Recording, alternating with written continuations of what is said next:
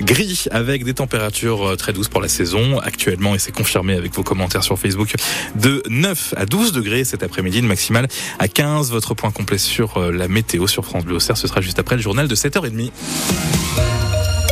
Et les informations sont donc présentées par Thierry Boulan. Bonjour Thierry. Bonjour. Un inconnu repêché dans Lyon. Le corps d'un jeune homme d'une vingtaine d'années a été récupéré hier en fin de matinée à Sens. Il flottait au niveau du, quai, du quai Schweitzer. L'identité de la victime est en cours de recherche.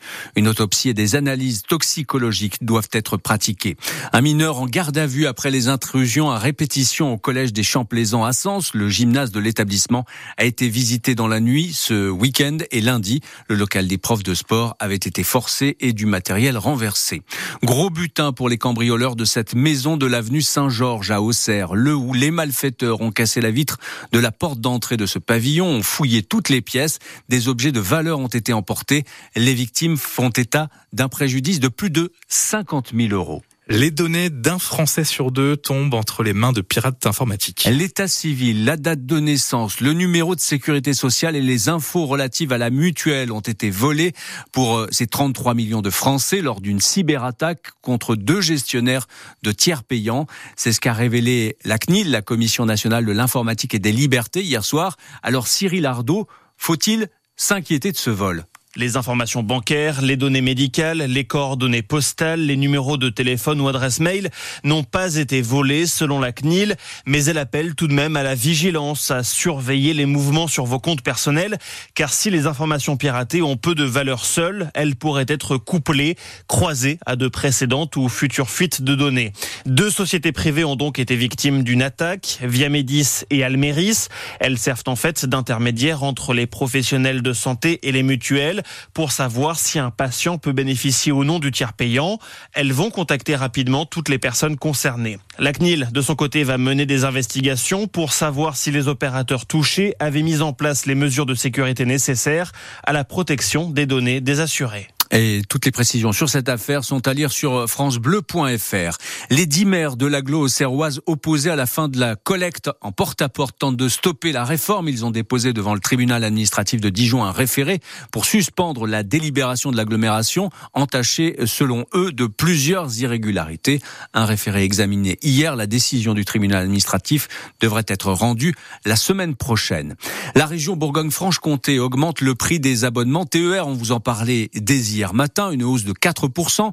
Le prix des trajets hors abonnement sera aussi revu à la hausse en fonction de la distance. Pour en parler, Cédric Journeau, le président de la FNAUT euh, en Bourgogne-Franche-Comté, la Fédération nationale des associations d'usagers des transports, sera notre invité après le journal de 8 heures. Mais vous avez aussi la parole. Eh oui, on vous pose cette question ce matin sur la SNCF. Le service est-il à la hauteur des prix? Laissez vos avis et témoignages en commentaire sur notre page Facebook, mais surtout, il faudra nous appeler euh, maintenant, mais surtout tout à l'heure à partir de 8 heures au 03 86 52 23 23. On peut le faire dès maintenant. On va prendre votre numéro de téléphone et puis vous rappeler après.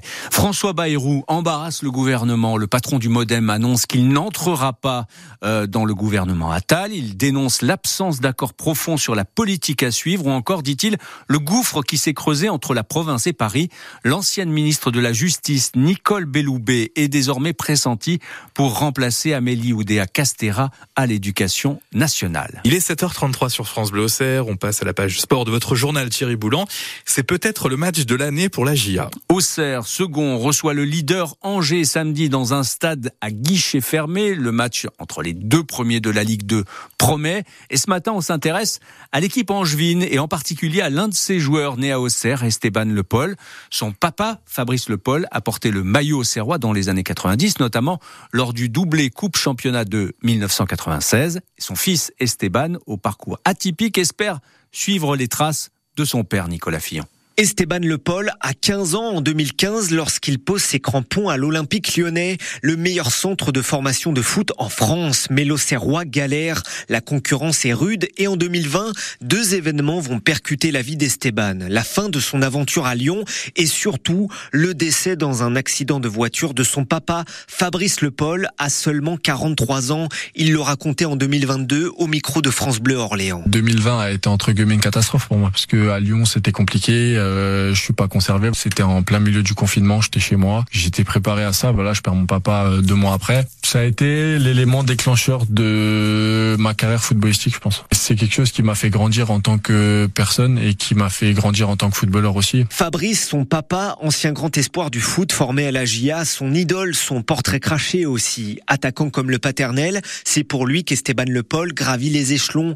Un an à Épinal en National 2, puis deux saisons en National 1 à Orléans, avant de retourner dans les Vosges, où il claque 12 buts en 16 matchs de troisième division pour ensuite être recruté cet hiver par Angers en Ligue 2. Une belle récompense pour celui qui va fouler pour la première fois la pelouse de l'abbé des Champs, terre des exploits de son père. Et on devrait en savoir plus sur la composition de l'équipe auxerroise pour euh, ce match samedi après-midi, coup d'envoi à partir de 15h. On en saura plus après la conférence de presse de l'entraîneur Christophe Pellissier, Nicolas Fillon, bien entendu, et sur le coup. Puis la suite des huitièmes de finale de la Coupe de France hier soir, le Puy, dernière équipe de National 2 en course, s'est imposé face à Laval de buts à 1. Qualification également du Paris Saint-Germain, de Strasbourg, de Nice, de Lyon. Euh, dernier huitième de finale ce soir entre Rouen et Monaco.